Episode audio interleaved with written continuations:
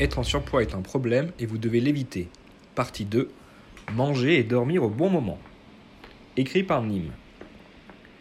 Certains de nos organes disposent d'une horloge propre qui se synchronise avec l'horloge centrale de l'organisme. Le dérèglement de ces horloges locales augmente le risque de diabète, de dépression et d'obésité. Le moment des repas se révèle aussi important pour contrôler la prise de poids que la nature des aliments consommés sur lesquels nous nous sommes penchés dans le premier article. Bien manger, c'est aussi manger au bon moment. Pour étudier ce nouveau phénomène, nous nous appuierons sur un article de Keith Suma et Fred Turek, publié dans le hors-série de Pour la science, dédié au paradoxe du temps sous la houlette d'Étienne Klein. Le mécanisme de votre horloge centrale interne vous est sûrement familier. Toute personne ayant voyagé au travers de quelques fuseaux horaires connaît la sensation de jet lag. Votre horloge interne vous fait ressentir que vous n'êtes pas en phase avec le fuseau horaire où vous vous trouvez. Cependant, l'horloge centrale n'est pas le seul élément de notre horloge interne. Le fonctionnement de notre organisme dépend de plusieurs autres horloges localisées dans le foie, le pancréas et d'autres organes, ainsi que dans le tissu adipeux, les cellules qui stockent des graisses. Si l'une ou l'autre de ces horloges périphériques se désynchronise de l'horloge centrale, le désordre qui en résulte favorise le développement de l'obésité, du diabète, de la dépression ou d'autres troubles complexes. Ce sont les effets de jet lag localisés. Fred Turek et son équipe, en 1997, ont découvert le premier gène impliqué chez les mammifères. Depuis, des chercheurs du monde entier ont identifié des dizaines de gènes jouant un rôle dans la synchronisation de l'organisme, auxquels ils ont donné des noms évocateurs tels que clock pour horloge, per pour période, Team pour timeless, soit intemporel. Un large panel d'organismes vivants, allant de bactéries à l'homme en passant par les mouches du vinaigre, présente des gènes d'horloge. Et de nombreux gènes semblent similaires parmi les différentes espèces, signe qu'ils ont servi leur survie.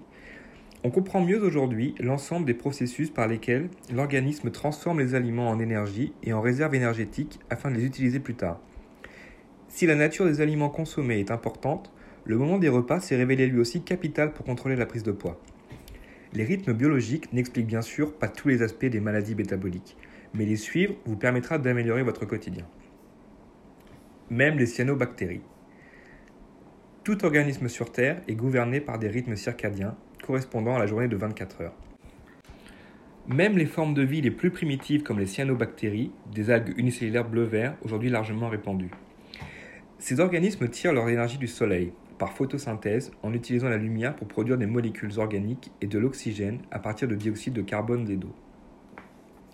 Chaque cyanobactérie possède une horloge interne qui dirige la mise en route de la machinerie photosynthétique avant le lever du soleil. Les cyanobactéries vont ainsi récolter de l'énergie dès que la lumière paraît, ce qui leur confère un avantage par rapport aux organismes cellulaires réagissant simplement à la lumière. Aussi, l'horloge des cyanobactéries déclenche l'arrêt de la photosynthèse lorsque le soleil se couche. Les ressources énergétiques sont alors redirigées vers la réplication et la réparation de l'ADN, plus adaptées à la nuit. De jour, ces processus ont plus de risques d'être perturbés à cause du pouvoir ionisant des rayons solaires, quand dans le même temps, d'autres fonctions se mettent en sommeil. Ce qui est intéressant d'observer, c'est que chez les cyanobactéries, la période de l'horloge interne est inscrite dans les gènes d'horloge. En modifiant certains de ces gènes, des scientifiques sont parvenus à changer la durée d'horloge, passant de 24 à 20, 22 ou même 30 heures. Et en 1998, Carl Johnson et ses collègues de l'université Vanderbilt aux États-Unis ont mis en évidence l'importance de l'adéquation entre ces cycles et celui de la lumière environnante. En regroupant les cellules en fonction de la durée de leur cycle, ils ont observé que les cyanobactéries dont la durée d'horloge correspondait au cycle de la lumière étaient plus performantes que les autres. Par exemple, au cours d'un cycle jour-nuit de 24 heures, les cyanobactéries normales se développaient plus vite et se divisaient avec plus de succès que des mutants ayant une durée d'horloge de 22 heures. Cependant, lorsque l'équipe de Carl Johnson fixait artificiellement le cycle jour-nuit à 22 heures, ces mêmes mutants survivaient mieux que les bactéries normales. Ces expériences ont montré, pour la première fois, qu'une bonne coordination des rythmes métaboliques internes et des cycles de l'environnement augmente les chances de survie. Bien que l'horloge humaine interne dépende de gènes différents de ceux des cyanobactéries, notre machinerie circadienne présente de nombreuses similitudes avec celle de ces micro-organismes. Cela suggère que les deux processus sont apparus séparément au fil de l'évolution et ont répondu aux mêmes besoins et fonctions biologiques. Les chercheurs ont d'abord supposé qu'une seule horloge agissait comme un métronome et régulait une multitude de processus biologiques dans l'ensemble de l'organisme. Dans les années 1970, ils localisaient cette horloge hypothétique dans les noyaux suprachiasmatiques du cerveau, juste au-dessus du chiasma optique, la région où les deux nerfs optiques se croisent.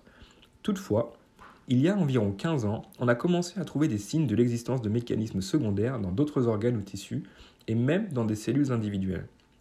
Des biologistes ont ensuite montré que les gènes d'horloge actifs dans le cerveau étaient aussi périodiquement activés et désactivés dans les cellules du foie, des reins, du pancréas, du cœur et d'autres tissus. Ces horloges cellulaires, nous le savons désormais, régulent l'activité de 3 à 10%, voire 50% dans certains des cas, des gènes dans divers tissus. À la même époque, plusieurs scientifiques se sont demandé si les rythmes circadiens jouaient un rôle dans le vieillissement. Fred Turek a demandé à Amy Easton, alors doctorante à l'université Northwestern près de Chicago, de réaliser quelques expériences sur des souris porteuses de mutations sur le gène clock impliqué dans la régulation des rythmes circadiens. En observant le comportement quotidien de souris âgées, elle s'aperçut que celles-ci avaient tendance à être grasses et à avoir des difficultés à grimper dans la roue d'exercice de leur cage. Cela a conduit à s'intéresser aux relations entre métabolisme et rythme circadien. En 2005, dans une série de tests, Fred Turek a ainsi mis en évidence un lien entre des altérations du gène CLOCK d'une part et le développement de l'obésité et du syndrome métabolique d'autre part. Le syndrome métabolique est un ensemble d'anomalies physiologiques qui entraînent une augmentation du risque de maladies cardiovasculaires et de diabète. Pour poser un diagnostic de syndrome métabolique chez une personne, cette dernière doit souffrir d'au moins trois des troubles suivants un excès de graisse dans la région abdominale et non au niveau des hanches, une concentration élevée de triglycérides dans le sang, une faible concentration de HDL, lipoprotéines de haute densité, les complexes qui transportent le cholestérol dans le sang, surnommé le bon cholestérol, une pression artérielle élevée et de fortes concentrations de glucose dans le sang, indiquant une difficulté à transformer le sucre. Ces travaux ont suscité un fort intérêt pour les effets des rythmes circadiens sur le métabolisme, en particulier chez les ouvriers travaillant en équipe avec des horaires variables et dont l'horloge interne est en permanence désynchronisée par rapport au jour solaire. Des études antérieures avaient montré qu'ils ont un risque accru de développer, entre autres, des maladies métaboliques, cardiovasculaires et gastro-intestinales. Toutefois, ces travailleurs présentent souvent d'autres comportements pathogènes comme un manque de sommeil, une mauvaise alimentation et un manque d'exercice, et les médecins avaient du mal à distinguer les causes des effets. En apportant une preuve génétique du lien entre horloge interne et santé métabolique, les souris à gène clock muté ont propulsé l'étude des rythmes circadiens, alors surtout épidémiologiques, à l'échelle moléculaire. La pendule du gras. Des gènes d'horloge fonctionnent dans le tissu adipeux, d'où ils modulent de nombreux processus métaboliques. Outre sa fonction de stockage d'énergie sous forme de graisse, ce tissu sécrète dans le sang diverses molécules. Une hormone, la leptine et un type d'acide gras, des acides gras insaturés à longue chaîne qui informent le système nerveux central sur la quantité d'énergie stockée. En arrivant dans le système nerveux central, la leptine déclenche une augmentation des dépenses énergétiques et une sensation de satiété. Les acides gras, quant à eux, entraînent une réponse neuronale qui inhibe la prise de nourriture. En 2012, Georgios Pascos et Gareth Fitzgerald, alors tous deux à l'université de Pennsylvanie, et leurs collègues, ont montré que l'horloge du tissu adipeux contrôle la libération des acides gras insaturés dans le sang au cours du temps, mais pas celle de la leptine. Les biologistes ont créé par génie génétique des souris dont les cellules du tissu adipeux, les adipocytes, étaient dépourvues d'horloge. Les acides gras insaturés ont circulé dans le sang au mauvais moment de la journée, perturbant la capacité du cerveau de réguler l'heure des repas et la quantité de nourriture avalée. Les souris ont décalé leur prise de nourriture vers le jour et sont devenues obèses. Ce changement de comportement alimentaire semble spécifique des animaux dont le tissu adipeux est dépourvu d'horloge car il ne se produit pas chez les souris dont les horloges pancréatiques ou hépatiques ont été supprimées. Ces observations confirment des études antérieures ayant montré que le moment de la prise de nourriture a un effet sur l'efficacité du stockage de l'énergie dans l'organisme et de son utilisation. De fait, en 2009, Diana Arbol, alors étudiante de troisième cycle dans l'équipe de Fred Turek, a rapporté que les souris n'ayant accès à un régime riche en graisse qu'au mauvais moment de la journée, pendant le jour, prenaient plus de poids que celles soumises au même régime alimentaire, mais seulement pendant la nuit. Ces différences de poids persistaient malgré un apport calorique et une activité physique similaire dans chaque groupe. Plus récemment, Stakidananda Panda et son équipe à l'Institut Salk d'études biologiques à la Jolia, en Californie, ont précisé ces résultats en délimitant le bon moment pour que les souris mangent des aliments riches en graisse. Les biologistes ont montré qu'en autorisant les repas riches en graisse que sur une fenêtre de 8 heures durant la période normale d'alimentation, la nuit, ils protégeaient les souris contre l'obésité et les troubles métaboliques sans pour autant réduire leur rapport calorique. Les souris présentaient des profils de santé métabolique similaires à ceux de souris qui ne consommaient que des aliments pauvres en graisse. Le bénéfice semble résulter d'une meilleure coordination des cycles métaboliques du foie et d'autres tissus. Ces expériences aideront peut-être à mieux comprendre le syndrome d'alimentation nocturne, un trouble caractérisé par une consommation de calories en surabondance pendant la nuit, conduisant à l'obésité, à un syndrome métabolique ou à une combinaison des deux pathologies. Cette maladie pourrait être due en partie à un défaut de régulation du rythme circadien de la faim. L'asynchronisme prédisposerait les patients à la prise de poids et à une mauvaise régulation de leur processus métabolique. Récemment, une étude de Marta Garolet de l'Université de Mercy en Espagne et Frank Shear de l'Université d'Harvard, menée chez des personnes suivant un régime, a indiqué un lien entre le moment du déjeuner et la perte de poids. Les sujets qui prenaient le déjeuner tôt perdaient davantage de poids durant le régime que ceux qui mangeaient tard.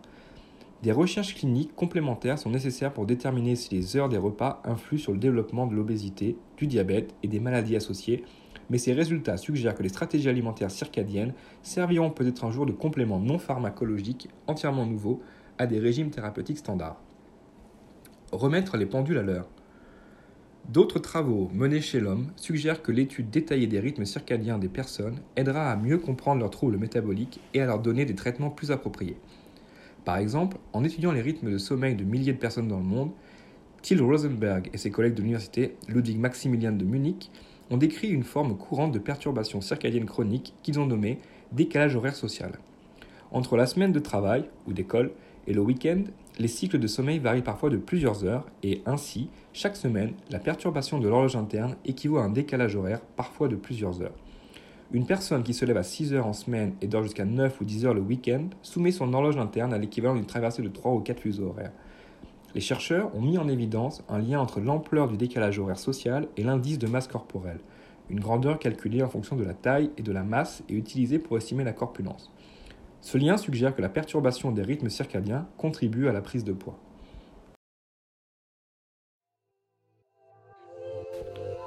Cet audio vous a plu? Abonnez-vous à notre chaîne afin de recevoir tout notre contenu et soutenez-nous sur Tipeee, le lien est dans la description.